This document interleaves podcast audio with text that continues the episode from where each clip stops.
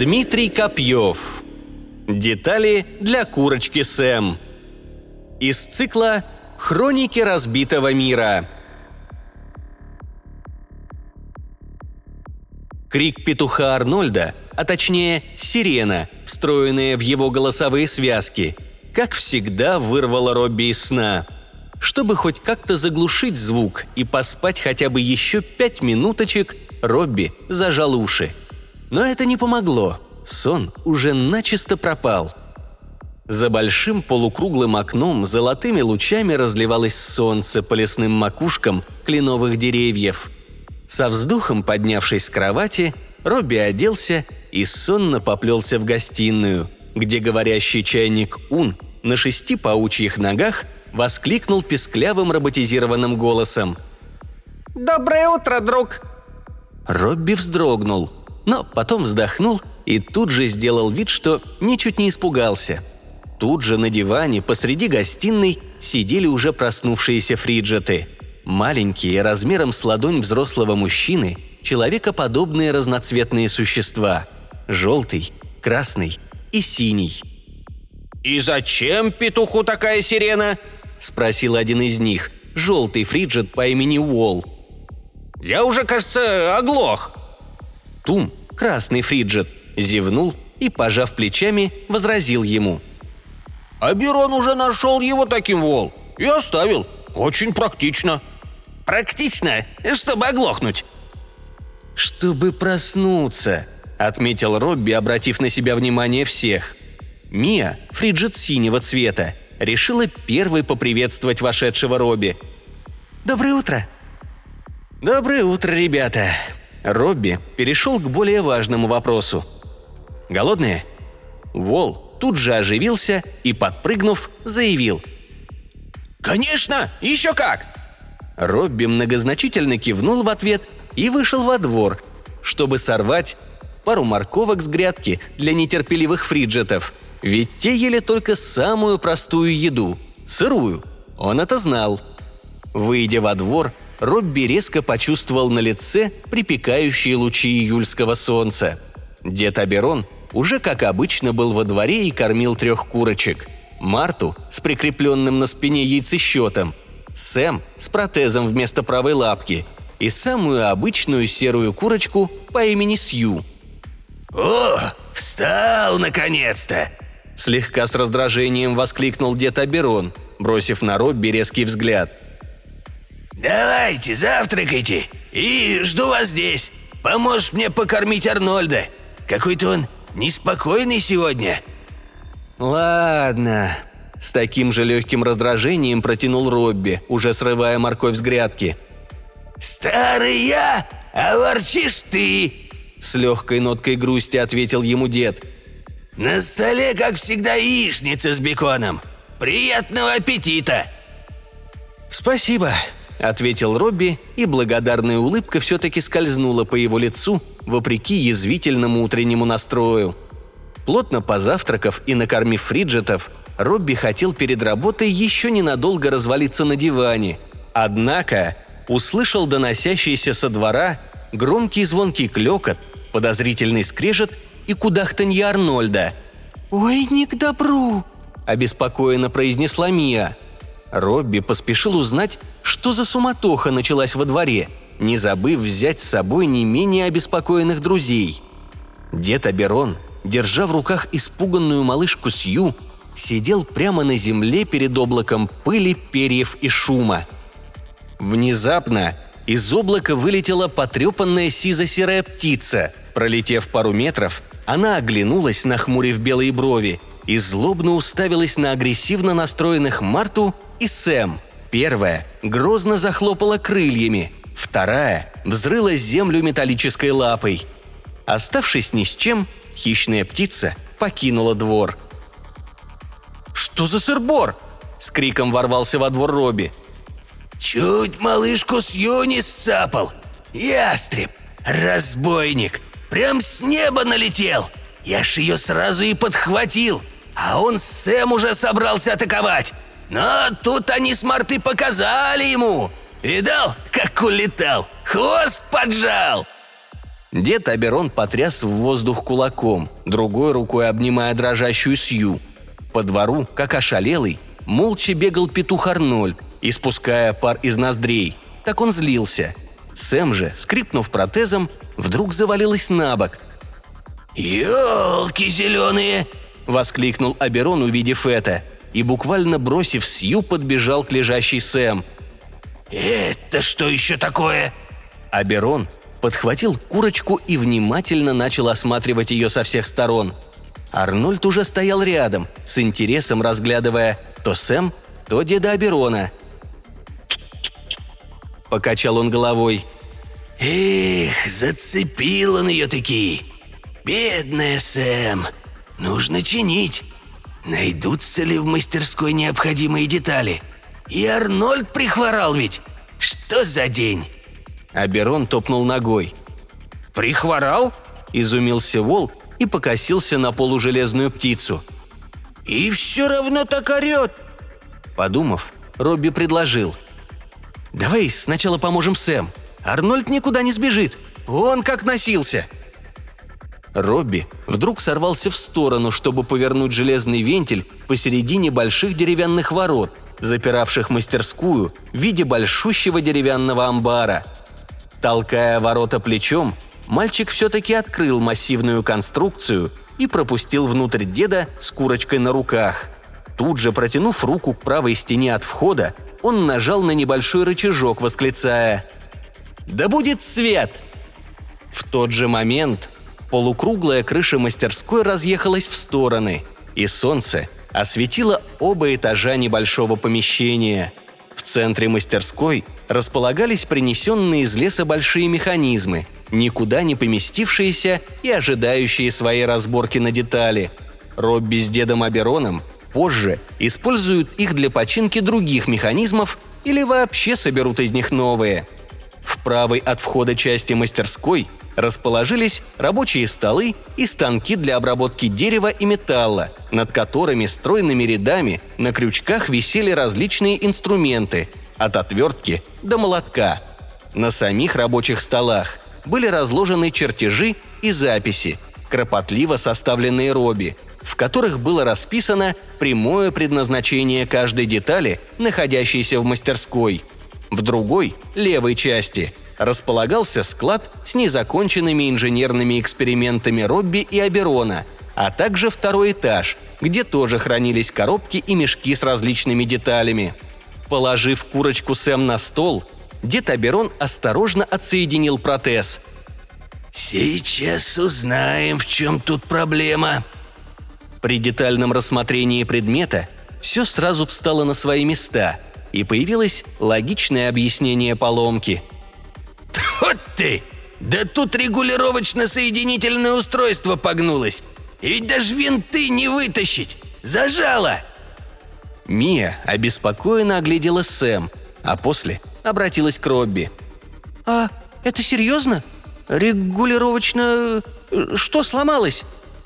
«Не беспокойся, мы с этим справимся». Погнулось устройство, которое соединяет две части. Ту, что крепится на поврежденный участок, и ту, что отвечает за передвижение.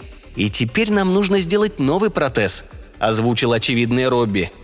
«Эх, у нас же винтиков таких-то уже и не осталось. Что ж, Сэм, придется тебе подождать. Робби, бегом на вылазку!» – скомандовал Аберон. Пока дед Аберон относил Сэм в курятник, Робби достал из шкафа необходимое снаряжение. Прочные куртки, рюкзаки, способные выдержать даже небольшой взрыв, перчатки. Дед собрал в рюкзак карты, металлоискатель и проверил свое легендарное воздушное ружье. Оно было всегда начищено и отремонтировано, так что к предстоящему путешествию все было подготовлено. Выйдя со двора, компания направилась в уже знакомую чащу леса. Дед Аберон, как обычно, уверенно шел между деревьев в поисках металлических запчастей, старых механизмов или чего-нибудь бегающего и съедобного – так, пройдя метров двести, Робби заметил выглядывающую из травы деревянную ручку с какими-то металлическими кнопками по бокам. Дед тут же подскочил к устройству. «Да это ж гитара! Такая же, какую ты пытался сделать? Именно! Какая удача! Все струны на месте, и гриф цел. Робби, вечером у нас будет концерт. У нас будет музыка. Как чудесно!» Мия улыбнулась и начала что-то тихонько напевать. «Э, «Я тоже умею играть. На барабанах», — сказал Тум. Э, я буду не петь или играть, а выполнять самое важное – слушать этот концерт. Подытожил Вол. Походя еще немного по лесу, Робби и Аберон насобирали стаканчик диких ягод и горсть грибов. Однако позже наткнулись на пакетик странных радужных червяков с надписью «Со вкусом фруктов».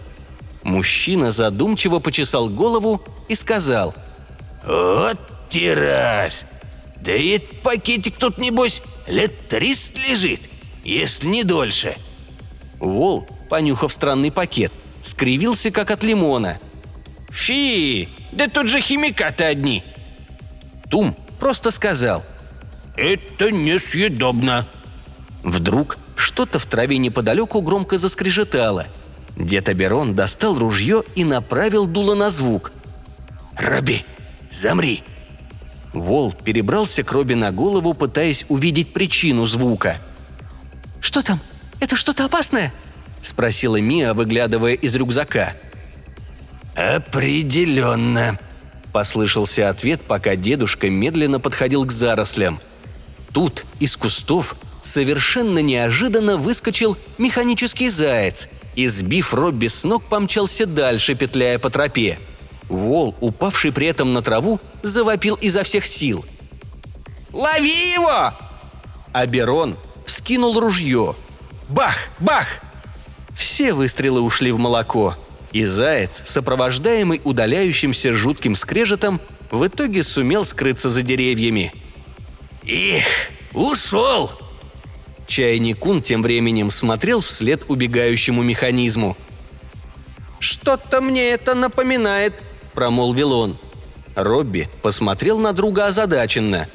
«Что именно?» Ун поднял переднюю ногу и почесал крышку, подражая человеческим жестам. «Да, точно. Это было до того, как я стал твоим другом. В моей памяти по каким-то причинам не отложилось избыточной информации о моменте зарождения моего самосознания. Да и само самосознание до сих пор остается важным для меня вопросом. Есть ли оно?» «Само... что?» – тряхнул головой Робби. «Сознание либо есть, либо нет». «Это сейчас не важно», – вдруг обрезал идущий за ним чайник. «Я могу воспроизвести лишь обрывочные данные. Помещение примерно 4 на 5 метров. Двое людей, судя по инструментам инженеры, стоят рядом со мной и приделывают механические конечности для передвижения. Они говорили о том, что мне нужно двигаться самому. И тут я впервые подумал. То есть я и до этого думал, но в этот раз я подумал сам. «А как можно не думать самому?» – испугалась Мия. «Кто-то жил в твоей голове?» «Нет, конечно, Мия». Динамик Уна перешел на легкий писк. «Просто до этого я не контролировал поток мыслей, но в тот момент, как только я почувствовал лапки, я решил идти. И побежал. Я бежал долго, пока не потерял ориентацию в пространстве из-за каких-то помех в системе навигации и не остался в том заброшенном доме». «Где я тебя и нашел?» – понял Робби, произнеся себе это почти под нос. Аберон просто хмыкнул сразу после Робби и сказал. «Словно колобок. И от бабки ушел, и от детки». Не поняв, с кем его сравнили, он спросил. «Что за колобок? У меня отсутствует информация о таком механизме или человеке». «Одна очень древняя сказка про кусок хлеба, который ото всех уходил». И в этот момент внимание всех привлекла четко заметная дорога, ведущая вглубь леса. Ун удивленно воскликнул. «Я помню эту тропу!» Робби спросил. «Куда она ведет? В Бестхарт-Сити?» Дед Аберон возразил. «Не может быть! Бестхард-Сити совсем в другой стороне. Этой тропы на наших картах еще нет. Ун? Нет, совсем нет. Там красивое здание, и оно просто огромное. Что же, пойдем тогда и посмотрим. Нам все еще нужны детали. В конце пути и правда оказалось здание необычной формы. Одна часть была вполне нормальным квадратом, вторая же напоминала гигантский расколотый шар, поросший растениями настолько, что закрыть при желании его было бы уже невозможно. Мия пораженно спросила. «Это что такое?» «Разве не видно? Это мяч для титанов!» – авторитетно заявил Вол. «Тогда зачем здесь двери и все остальное?» – опроверг сказанное одним вопросом Тум. Дед Аберон поднял голову вверх, смотря на раскрытый железный купол и телескоп, что находился в освещенном дневным светом помещении. «Не могу поверить! Это же обсерватория!» Восторженно произнес Аберон, не веря своим глазам. «Сколько живу, а ни разу в таких не бывал!» Вол, также пораженный странной конструкцией, переспросил. «Обсертория? Название странное, как сама эта железяка. Для чего она вообще нужна?» «Не обсертория, а обсерватория!» Аберон повторил незнакомое Фриджету слово по слогам. «Через огромный телескоп, трубу с линзами, люди раньше смотрели в ночное небо и наблюдали за звездами, другими планетами, кометами, чтобы знать, что нас окружает». «Как интересно!» – оживилась Мия. «Там тоже кто-то живет?» «Никто не знает», с улыбкой вздохнул дед Аберон. «Может быть, на Марсе? Но я шучу. Я бы сам посмотрел на космос ночью. Но телескоп наверняка уже не работает. Так что давайте войдем». Двери у здания были уже кем-то сорваны, поэтому команда свободно вошла внутрь по пыльным бетонным ступенькам. В здании находился большой телескоп, уже давно непригодный для работы. Уолл уже как-то забрался на площадку под потолком и смотрел на центральную деталь. «Какая громадная труба!» «Когда эта труба работала, с ее помощью следили за звездами. Телескоп способен разглядеть объекты за миллиарды километров от нас, причем в мельчайших деталях». Робби пораженно вздохнул. «Невероятно!» Мия же озадаченно спросила – «И зачем такие сложности? Звезды же и так каждую ночь видны». Вол присоединился к ней. «И зачем вообще следить за этими белыми точками? Будто бы от них есть какая-то польза». А Берун возразил ему. «Конечно же есть!» «И какая же?» «Да хоть дорогу найти можно по ним, не говоря о том, что Солнце, будучи звездой, поддерживает жизнь на Земле, да и Луна тоже точка на небе, но влияет на приливы и отливы и многое другое. Вол озадаченно воскликнул. «Постойте, постойте! Это как дорогу найти можно? Звезды же на небе, а дороги здесь. Это как вообще?» «Ха! Для начала на небе необходимо найти полярную звезду. Она никогда не меняет своего положения на небе и является самой яркой. Аберон начал свой монолог, подняв вверх палец. Робби же, зная о звездах почти что все, в это время стал заинтересованно осматривать помещение. Но чтобы ее не перепутать с чем-нибудь еще, можно найти сначала созвездие Большой Медведицы. В нем ищем две правые звезды в стенке ковша, а от них ведем вверх мысленную прямую. Она упрется как раз в полярную звезду, которая, стоит заметить, в свою очередь, будет концом ручки ковша созвездия Малой Медведицы. Тем временем Робби вышел за дверь заглянул еще в пару комнат, но, не найдя там ничего полезного, вернулся. А Берон как раз заканчивал свой рассказ. «И вот, найдя полярную звезду, мы сможем определить стороны света. Она всегда указывает на север. Так что, если мы будем смотреть на нее, то перед нами, соответственно, север и будет. За спиной будет юг, с правой стороны – восток, а с левой – запад. «Ого!» – воскликнул Вол, подпрыгнув. Раньше это было очень полезное сооружение, а сейчас разве что удастся открутить несколько винтиков до шурупов, да еще каких деталей. Робби же, уже обошедший за время рассказа все помещение и заглянувший за дверь, сказал «Там ничего полезного. Будем разбирать эту громадину». «Да, к сожалению, сейчас свою функцию она все равно не выполняет. Робби, подай отвертку!» Их голоса эхом раздавались под высоким куполом. По первоначальному анализу, вдруг произнес Ун, направив луч на механизм шестеренками, на котором из последних сил держалась огромная черная труба, направленная в небо через щель в раздвинутой полукруглой крыше.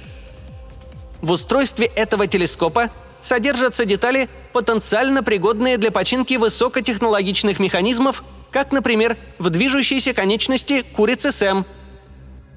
Порывшись в рюкзаке, Робби в это время нашел отвертку и уже протянул ее деду. «Держи». «Угу», — со вздохом произнес дед. «Откуда бы начать?» «Позволите?» — встал перед Абероном Тум. «Мне кажется, я понял устройство механизма». «Да, Тум», — присел к красному фриджету Аберон, взял его на левую ладонь и поднял к механизму. «Показывай, где крутить!» Тум молча кивнул и указал своей маленькой рукой на еле заметную пластину с болтами на корпусе механизма телескопа, и Аберон с ассистированием Робби приступили к работе. Провозившись до самого вечера, дед Аберон заполнил рюкзак различными деталями, которые еще были пригодны для использования. Когда света стало не хватать, он взглянул на небо. «Ух, это плохо! Уже начинает темнеть! Робби, быстрее собирай все! Надеюсь, мы не нарвемся по темноте на что-то!» Закинув рюкзак на плечи, Робби подскочил, и компания двинулась в обратный путь. Практически добежав до дома, они ввалились во двор и закрыли ворота. Уже темнело. По двору вальяжно выхаживал механический петух Арнольд, а краем глаза между двух грядок Робби заметил фигуру, сидящей Сэм в окружении курочек Марты и малышки Сью. «Сэм, Сэм, Сэм!» Сразу же закричал дед Аберон, подзывая курочку. «Сейчас мы тебя починим! Робби, включи свет!» «Угу», только успел кивнуть мальчик и аккуратно, но быстро войдя в дом и обходя мебель, в почти полной темноте, на память, дошел до щитка, где дернул пару ржавых рычажков, замотанных синей изолентой. Во дворе с громким жужжанием загорелись три прожектора, направленных с высокого бревенчатого забора прямиком на поляну, света которых хватало, чтобы подумать, что на улице день. «Вот так!» Громко воскликнул хриплым голосом дед Аберон и открыл дверь в ворота мощным ударом ноги с курочкой Сэм на руках. В пару прыжков Робби преодолел огород, оставив за спиной недоумевающего суматохой петуха Арнольда и влетел в мастерскую за дедом. За ним, бегом на коротких ножках, заинтересованные Мия, Тум и Уолл, а также чайник Кун, просто по привычке – из-за спины деда никто даже и не успел разглядеть, как на одном из верстаков дед Аберон чем-то стукнул, щелкнул и что-то повернул. Но когда Робби все-таки взглянул на барахтающуюся на поверхности стола Сэм в крепких руках деда, курочка уже активно шевелила второй лапкой. По традиции, день у Аберона, Робби, трех фриджетов и чайника по имени Ун закончился вкусным горячим ужином у камина – посиделками на диване и разговорами о жизни. Солнце уже скрылось за горизонт. Но вдруг, когда всех уже начала одолевать дрема, со двора послышался напряженный и прерывистый голос петуха Арнольда, похожий на лай. Аберон медленно поднялся с дивана и напряженно посмотрел на входную дверь. Похоже, сегодня день стал исключением из правил –